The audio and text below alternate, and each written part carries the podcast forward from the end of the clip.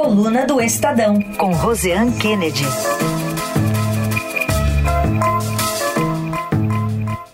Oi, Rosiane, bem-vinda, bom dia. Bom dia, Carol, bom dia a todos. Hoje você vai trazer aqui para a gente, em primeira mão, uma notícia que você também traz na coluna do Estadão de hoje, que é sobre o futuro do acordo Mercosul-União Europeia, que pode dar bom para o Brasil. É o que se espera, inclusive, dos dois lados, viu, Carol? Porque eu tive uma conversa com o embaixador do, do, da União Europeia né, no Brasil, o Inácio Ibanhes, e ele deixa muito claro que há um interesse, sim, da União Europeia, que seria muito ruim tanto para a União Europeia como para o Mercosul, sobretudo para o Brasil, aí ele, ele até ressalta isso, é, se não se chegar a um acordo agora para finalizar esse acordo entre os dois blocos econômicos. O que, é que aconteceu? A, a União Europeia agora fez esse aceno ao presidente Lula de que está disposta a ceder para chegar a esse acordo comercial dos dois blocos ainda neste ano. É, por quê? Porque o acordo foi fechado em 2019, portanto, lá no governo Jair Bolsonaro. E Naquela ocasião, é, eles terminaram que tinham vários pontos que eles colocaram referentes à questão de sustentabilidade, que era preciso melhorar para poder cumprir o Acordo de Paris e que apre apresentariam um aditivo posteriormente com algumas exigências né, a, em relação especificamente à questão ambiental. É, eles ficaram de apresentar isso, falaram desse aditivo lá em 2020, no entanto, eles não apresentaram o aditivo, só vieram apresentar em março deste ano, já no governo Lula. E por que, que o embaixador diz isso? Ele diz: olha, é, a gente só apresentou agora porque lá atrás, em 2019, primeiro que se observou que tinha uma, uma, um número, os dados de desmatamento apontavam para ficar totalmente fora da curva. E da forma que estava lá, com o acordo que tinha sido desenhado, precisava do aditivo com alguns rigores, é, alguns pontos de rigor a mais, para garantir que se cumpriria é o que estava estabelecido como as metas ambientais para garantir esse acordo entre os dois blocos. Aí ele diz, não apresentou de 2020 para cá porque a União Europeia não via ambiente para isso, porque ele diz, olha, por mais que o governo Bolsonaro tenha mudado o discurso, tenha mudado os ministros do meio ambiente, é, no caso, né, do, tanto do Ricardo Salles no meio ambiente como das relações é, internacionais, o Ernesto Araújo, ele diz, mesmo mudando o discurso, era preciso ver a prática e ter essa garantia. Eles não encontraram contrário a esse ambiente, não entregaram o aditivo. Entregaram em, em, em março deste ano, já na presidência de Lula que também é, neste momento, o presidente temporário do Bloco do Mercosul. E aí, o que, é que o presidente Lula resolveu fazer? Aproveitar esse ponto, que já era de abertura mesmo, de negociação, referente a questões de sustentabilidade, para reavaliar outros pontos do acordo que foi fechado lá em 2019. E nesses outros pontos entra uma questão das compras governamentais, porque quando a União Europeia fecha esse acordo econômico com o Mercosul é, e, e, desenha aqui com, com o Brasil como isso seria, é, fica fica um, no acordo colocado que as, as empresas vão ter as mesmas condições de competitividade entre os estados. E aí, os países do Mercosul, e agora com essa liderança de Lula na presidência temporária do bloco, dizem: olha, não, a gente quer usar essas compras governamentais como políticas públicas. E o que é que o Ibanez me fala, né? Ele diz: olha, a gente vai ser flexível em relação a isso. Eu até separei aqui, Carol, a frase certinha como ele diz, porque chama atenção hum. a, a o interesse de fechar esse acordo. Ele fala: olha, nós vamos ser flexíveis. Para nós, o acordo é muito mais importante do que as compras públicas, que pequenos detalhes que podem se fechar ao final da negociação. O acordo é uma aposta mirando para o futuro e pensamos que as duas partes ganham. Se não ganhamos em tudo, já buscaremos uma certa compensação olhando para frente.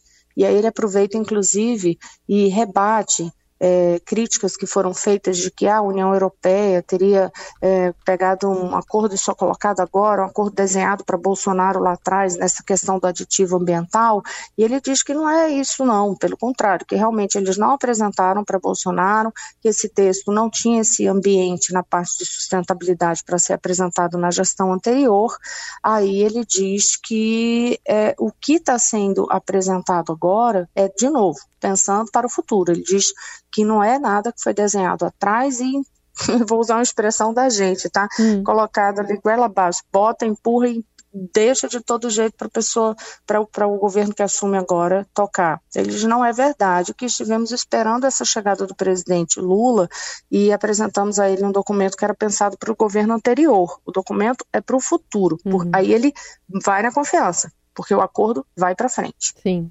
Agora que você falou goela abaixo, fiquei pensando como é que é goela abaixo a expressão em inglês, mas é... Vou levar Melhor isso para aula, tá? Vou levar isso para aula. Ô, mas o fato é que, querendo ou não, é, o presidente há alguns dias bateu o pé para falar dessa questão, especialmente em relação às compras governamentais que você mencionou. E, e de alguma forma deu certo, né? É, foi uma negociação mais difícil, tem essa questão ambiental que você colocou muito bem o contexto, mas é, o, o, Brasil até que dá para dizer que jogou bem esse jogo? É, tá, tá muito no início desse jogo, se a gente considerar que o presidente Lula assume neste ano, né? Uhum. E essa negociação já tem. A negociação de, é, de Mercosul anos, né? tem mais de 20 anos. Uhum. Mas o próprio presidente Lula já passou por essas negociações anteriormente. A ex-presidente Dilma Rousseff é. também. É. é. um acordo que, mas que de fato, agora já estava muito no, nesse ponto de fechamento. O que estava aberto era só esse aditivo ambiental. Sim, nesse ponto eles aproveitam e jogam bem. E ele joga bem mesmo, tem que dizer, ele joga bem por quê? Tanto que ele está vendo que a União Europeia diz, olha, vamos ser flexíveis, é. vamos ver o que é, que é possível ajustar aí. E hoje também você conta na, na coluna dessa, dessa retomada da, da, da força política do soft power do Brasil, né? É, então, essa história é, de soft power, eu tenho até que agradecer a Mônica Gugliano, que foi quem fez essa nota para gente na, na coluna, e que vem sendo mostrada, assim, que foi um, um movimento percebido pelos diplomatas desde aquela, aquela viagem anterior de Lula à Europa, não foi nem esta agora para a uhum. Bélgica, né? Foi a viagem anterior que ele teve justamente encontro com Macron e que mostra que há realmente esse interesse é, é, do governo do governo Lula de retomar essa, essa política. Por quê? Porque é justamente um momento em que o Brasil volta a se mostrar para o mundo. Então, os, os, diplomatas dizem que Lula realmente está muito disposto e cheio de ideias e trocou essas ideias com o Emmanuel Macron. E com isso, é, eles já estabeleceram até uma proposta para fazer é, 2025, o ano do Brasil na França e o ano da França no Brasil vão começar esses preparativos para fazer todo um trabalho de atividade cultural, hum. é, toda uma exposição, rodada. Eles que o, o relacionamento bilateral, bilateral voltou a deslanchar.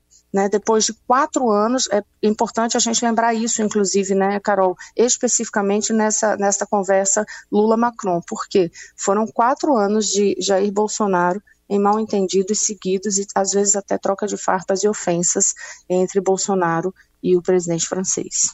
Boa. Rosiana, sobre a disputa aqui em São Paulo, ano que vem, né, a, a prefeitura da capital, como está o entorno de Tabata Amaral para se efetivar como pré-candidata? Sabe que eu conversei com algumas pessoas da cúpula esta semana já, viu, Carol? E a gente diz essa semana porque a gente já começa, o domingo começou a semana, domingo a gente já está em conversa, segunda também já está conversando, então assim não para, é uma agenda que não para.